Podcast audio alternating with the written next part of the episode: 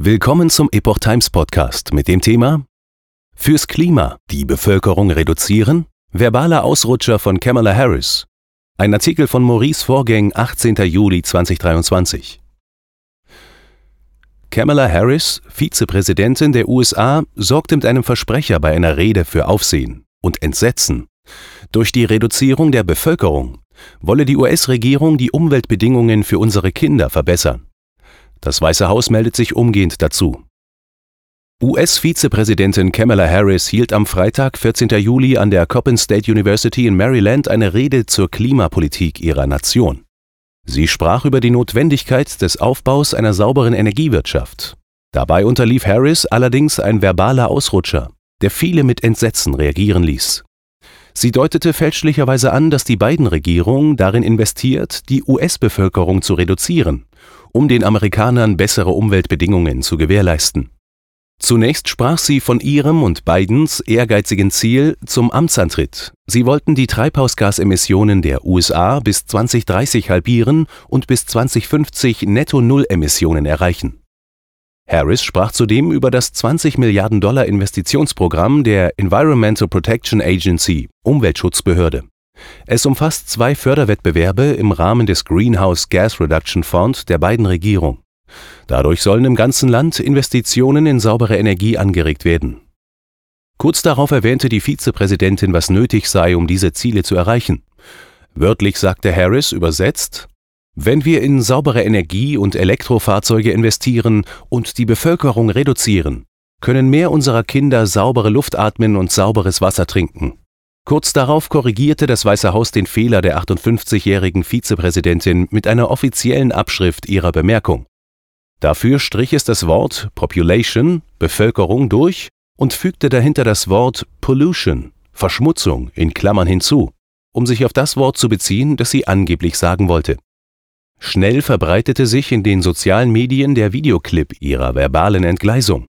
Einige Nutzer sowie eine Reihe Republikaner griffen den Fehler auf, um zu suggerieren, dass die beiden Regierung öffentlich dazu aufrief, die Bevölkerungszahl in den Vereinigten Staaten zu reduzieren.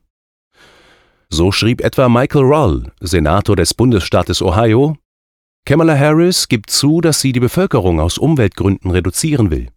Das ist nicht nur anti-amerikanisch, das ist anti-Mensch. Auch Tesla-Chef Elon Musk kommentierte den Versprecher von Harris.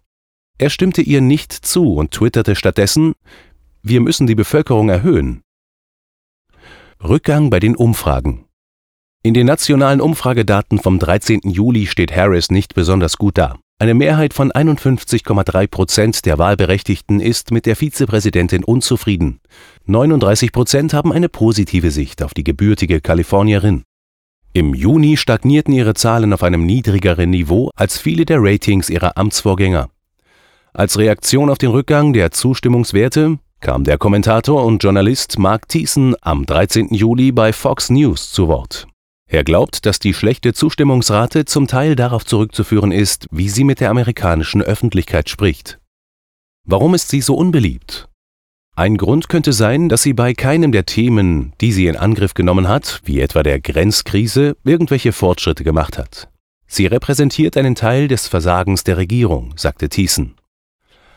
Aber der andere Aspekt sei, wie sie das amerikanische Volk anspricht, fügt er hinzu. Die Leute mögen es nicht, wenn man mit ihnen wie mit einem Kind spricht. Entweder verlieren sie das Vertrauen in sie, oder sie denken, sie redet von oben herab, und das macht sie zutiefst unpopulär. Weiterer Ausrutscher der Vizepräsidentin. Am 12. Juli stolperte Harris laut der New York Post wohl auch. Bei einem Treffen mit Gewerkschafts- und Bürgerrechtsführern hatte sie Mühe zu erklären, was künstliche Intelligenz ist. Ich denke, der erste Teil dieses Themas, der artikuliert werden sollte, ist, dass KI eine Art Fantasiebegriff ist, sagte Harris. Zunächst einmal sind es zwei Buchstaben. Es bedeutet künstliche Intelligenz, aber letztendlich geht es um maschinelles Lernen. Im April musste Harris ebenfalls Spott einstecken. Während einer Kundgebung für Abtreibungsrechte machte sie eine rätselhafte Abschweifung und sprach über den Moment, in dem sich das Land befindet.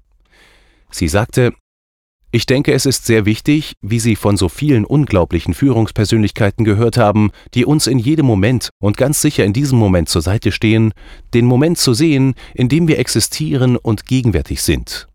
Und in der Lage zu sein, ihn in einen Kontext zu setzen, zu verstehen, wo wir in der Geschichte und im Moment stehen, nicht nur in Bezug auf die Vergangenheit, sondern auch auf die Zukunft.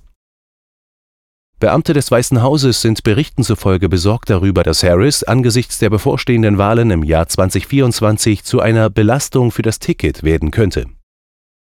Allerdings wies die leitende Beraterin Anita Dunn ihre Mitarbeiter an, mehr Veranstaltungen für die unbeliebte Vizepräsidentin zu planen